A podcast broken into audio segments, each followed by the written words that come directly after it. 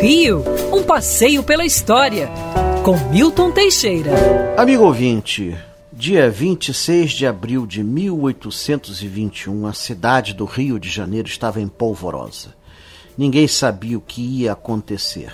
Nesse dia, D. João VI voltava para Portugal. E com isso, é, deixava o Brasil nas mãos de seu filho, o príncipe Dom Pedro. E ninguém sabia o que, que ia acontecer com esta terra. Íamos voltar a ser colônia? Afinal de contas, tínhamos aqui instituições de uma grande capital. Como é que vai ser o nosso futuro?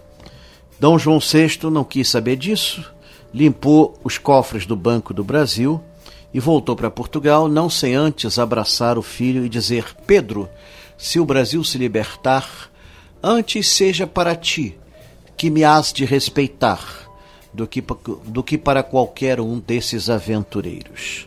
Ou seja, Dom João dava a Dom Pedro o direito de fazer a independência do Brasil. Ele já sabia que isso aqui não ficaria por muito tempo pertencendo a Portugal.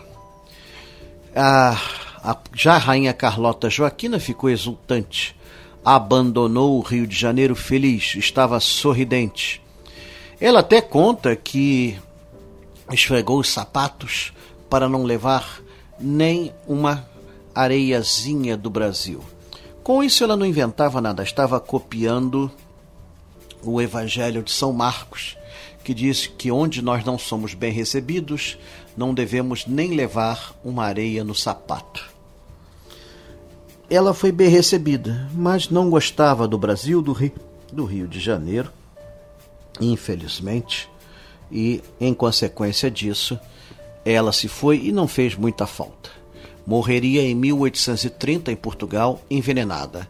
Aliás, seu marido morreu quatro anos antes, também envenenado os dois com cicuta.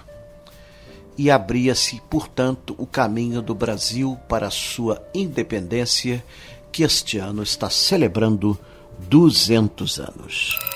Quer ouvir essa coluna novamente? É só procurar nas plataformas de streaming de áudio. Conheça mais dos podcasts da Band News FM Rio.